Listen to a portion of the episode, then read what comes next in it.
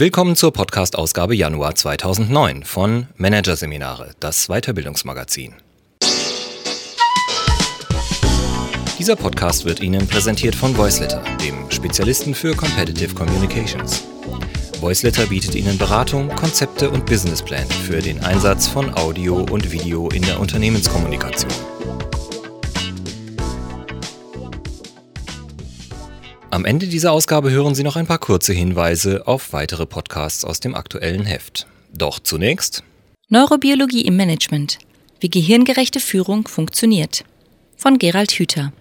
Gut funktionierende Organisationen gleichen Gehirnen, sagt Gerald Hüther. Sie lernen durch Versuch und Irrtum, sammeln Erfahrungen, entwickeln vernetzte Strukturen und passen sich permanent an sich verändernde Rahmenbedingungen an. All das geschieht laut dem Neurobiologen allerdings nicht automatisch. Ebenso wie das Gehirn trainiert werden muss, damit es nicht einrostet, benötigen Organisationen ein intelligentes Management, um geistig beweglich zu bleiben. Hier ein Kurzüberblick des Artikels.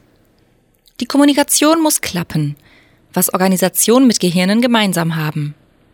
Her mit den Problemen, warum das menschliche Gehirn nicht für Routinearbeiten geschaffen ist. Ganz schön berauscht, warum Mitarbeiter darauf aus sind, kreativ zu sein. Dröge Arbeiten, Druck und Angst, wie es Führungskräfte fertigbringen, bei ihren Mitarbeitern jede Lust an Verantwortung, Mitdenken und Kreativität auszulöschen. Ewig eingebrannt.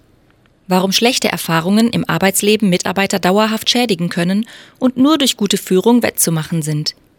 Und gehirngerecht führen – welche Form der Führung Mitarbeiterhirne zum Mitdenken und Mitgestalten anregt. Mit der Vielfalt neuer Ideen, die ein Unternehmen hervorbringt, wächst die Wahrscheinlichkeit, dass es erfolgreich ist. Umgekehrt gibt die Innovationskraft einer Organisation wie ein Seismograph Auskunft über deren inneren Zustand. Ein Unternehmen ist in dieser Hinsicht wie ein menschliches Gehirn. Hier wie dort offenbart ein magerer Ideenoutput, dass es an Neugier, Begeisterungsfähigkeit und Gestaltungslust fehlt. Und so wie es Gehirne gibt, in denen die Kommunikation zwischen rechter und linker Hemisphäre und zwischen oben und unten nicht recht gelingt, gibt es auch Unternehmen mit entsprechenden Blockaden. Solche Unternehmen mögen gewisse Zeit überleben.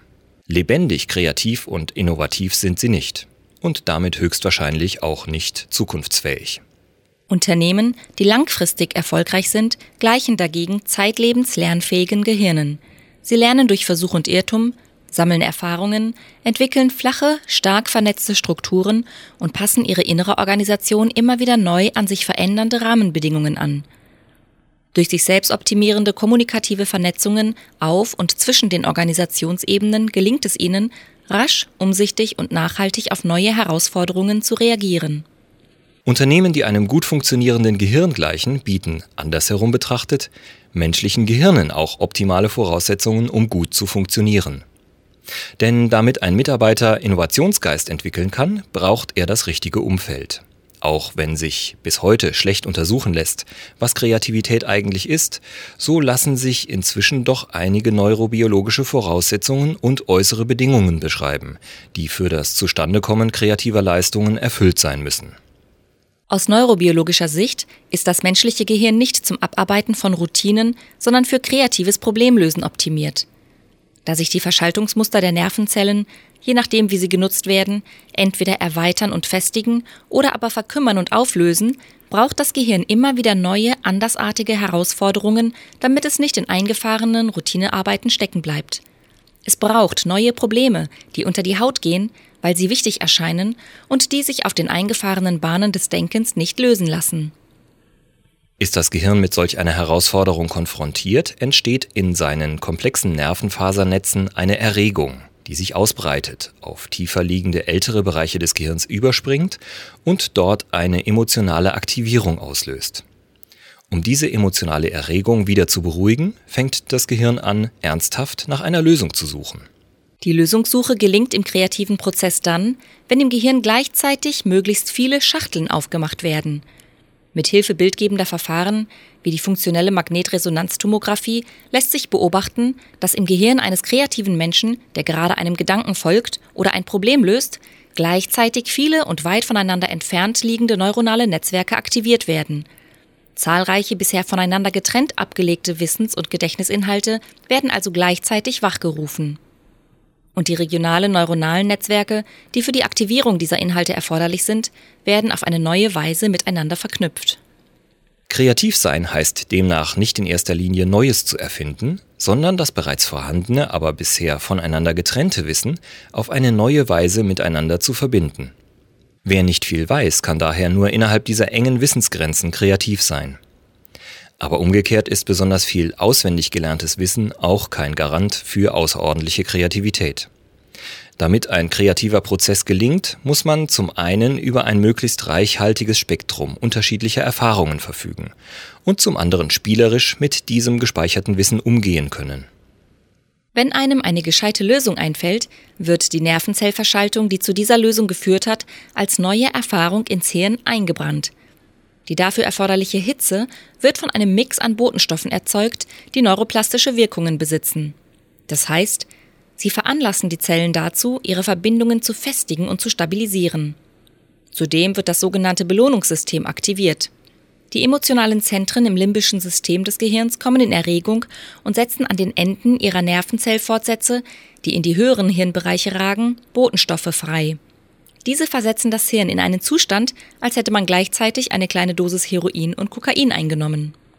Je öfter man diesen Zustand erlebt, desto größer wird die innere Bereitschaft zum und die Lust am Entdecken und Gestalten. Bei Kindern ist diese Bereitschaft besonders stark ausgeprägt, weil sie den Kick besonders häufig erleben. Je besser man allerdings im Lauf des Lebens lernt, sich in der Welt zurechtzufinden, desto stärker gerät auch das Denken in eingefahrene Bahnen. So schwindet mit dem Älterwerden oft die Bereitschaft, sich auf Neues einzulassen. Gleichwohl kann sie durch die richtigen Rahmenbedingungen und Anreize nicht nur erhalten bleiben, sondern auch wiedererweckt werden. Leider aber ist es um diese Anreize im Arbeitsleben häufig schlecht bestellt. Überall dort, wo versucht wird, vorhandene Ressourcen bis zum letzten auszunutzen, wo Angst geschürt, Druck gemacht, genau vorgeschrieben und kontrolliert wird, wo Mitdenken nicht wertgeschätzt und Verantwortung nicht übertragen wird, werden die kreativen Potenziale der Mitarbeiter nicht nur übersehen, sie werden unterdrückt.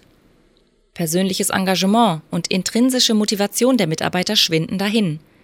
Kreativität und Flexibilität, Sorgfalt und Verantwortungsgefühl verkümmern leider schneller, als viele Führungskräfte meinen. Es ist ein Prozess, der sich auf drei Ebenen vollzieht. Da es zumindest eine Zeit lang für jeden Menschen, in den meisten Fällen bis zur Pubertät, genug zu entdecken, zu erleben und erfolgreich zu gestalten gab, beginnt jeder Mensch sein Leben als Erwachsener mit einem mehr oder weniger großen Überschuss an Neugier, Antrieb und Zuversicht. Wenn dieses Potenzial jedoch nicht hinreichend genutzt werden kann, kommt es anfänglich zu sogenannten Leerlaufhandlungen, die dann zunehmend in Frustrationshaltungen und Resignationen übergehen. Dem Neugier-, Antriebs- und Belohnungssystem fehlen die erforderlichen Wachstumsimpulse und es beginnt zu verkümmern. Ohne entsprechende Wiedererweckung ihrer Entdeckerfreude und Gestaltungslust ist von solchen Menschen nicht mehr viel Kreativität zu erwarten. Angst ist die Folge von Verunsicherung. Sie entsteht als ein durch die Aktivierung der Amygdala im limbischen System ausgelöstes Gefühl, das mit einer Reihe körperlicher Reaktionen, den sogenannten somatischen Markern, einhergeht. Zur Aktivierung der Amygdala und der betreffenden Körperreaktionen kommt es durch eine sich aufschaukelnde, unspezifische Erregung in höheren assoziativen Bereichen des Kortex in der präfrontalen Rinde, die auf tiefer liegende Bereiche des limbischen Systems, des Hypothalamus und des Hirnstammes übergreift. Im Verlauf dieser Kaskade von Aktivierungsprozessen kommt es auch zur Erregung sogenannter stresssensitiver Systeme und damit einhergehend zu einer vermehrten Ausschüttung bestimmter Neurotransmitter und peripherer Stresshormone. Es handelt sich hierbei um überlebenssichernde Notfallreaktionen. Die enorme Erregung in den assoziativen Bereichen des Neokortex hat zur Folge, dass bei Angst- und Stresszuständen keine komplexen, handlungsleitenden Erregungsmuster mehr aktivierbar sind. Die jeweiligen Verhaltensreaktionen werden dann durch die unter diesen Bedingungen aktivierten archaischen Notfallprogramme des Hirnstamms bestimmt. Angriff, Flucht oder Erstarrung. Kreative Problemlösungen sind unter solchen Umständen unmöglich. Man kann keinen Menschen motivieren, sein kreatives Potenzial zu entfalten. Man kann ihn dazu nur einladen, ermutigen, vielleicht auch inspirieren. Die Lust mitzudenken und mitzugestalten lässt sich nicht anordnen oder verordnen. Was man aber schneller und nachhaltiger bewirken kann, als einem lieb ist, ist die Unterdrückung dieser Lust. Das menschliche Gehirn ist zeitlebens lernfähig und passt seine innere Organisation an die Art und Weise seiner Nutzung an. Wie und wofür Mitarbeiter ihr Gehirn benutzen, hängt von ihren bisherigen Erfahrungen ab, die implizit auf einer Metaebene als innere Einstellungen und Haltungen verankert werden. Machen Mitarbeiter also die Erfahrung, dass ihnen kaum Verantwortung übertragen wird, dass sie unzureichend wertgeschätzt, verängstigt oder unter Druck gesetzt werden, dann hinterlässt das Spuren in ihrem Gehirn.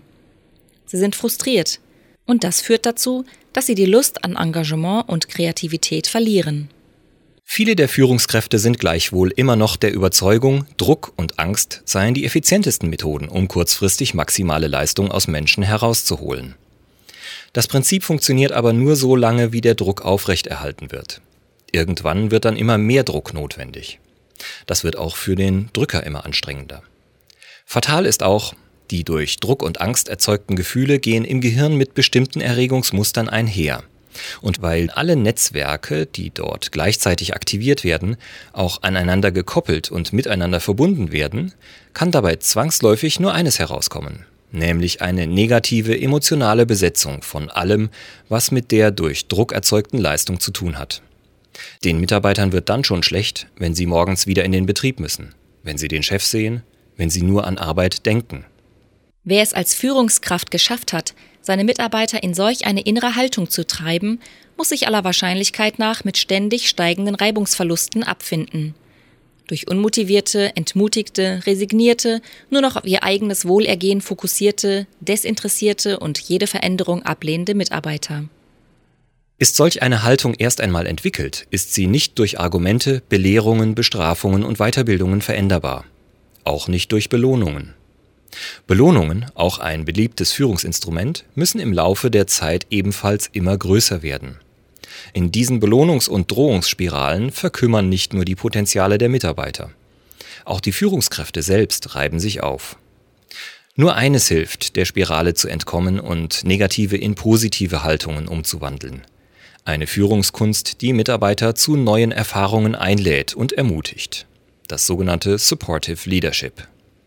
Das wichtigste Potenzial eines Unternehmens sind deshalb nicht die Mitarbeiter per se, sondern all jene Führungskräfte, die in der Lage sind, ihre Mitarbeiter zur Entfaltung ihrer Potenziale einzuladen, sie zu inspirieren und in ihren Unternehmensbereichen einen kreativen Geist zu wecken, der von Zugehörigkeitsgefühl und Leistungsbereitschaft geprägt ist.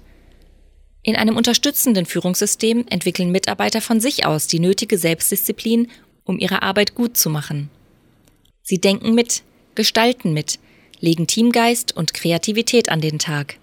Die Führungskraft hat dann auch wieder Zeit, das Unternehmen nach vorne zu bringen. Aber dieser neue Geist wird nicht vom Himmel fallen. Man muss ihn erwecken. Und zwar zunächst im eigenen Kopf.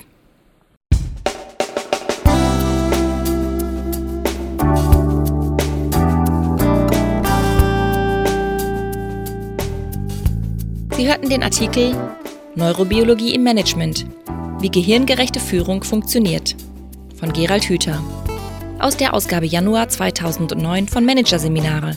Präsentiert von voiceletter.de. Weitere Podcasts aus der aktuellen Ausgabe behandeln die Themen Atmosphärische Intelligenz, ihr Einfluss aufs Stimmungsbarometer und Vision Summit 2008, Manager im Einsatz fürs Gemeinwohl. Weitere interessante Inhalte finden Sie im Internet unter www.managerseminare.de.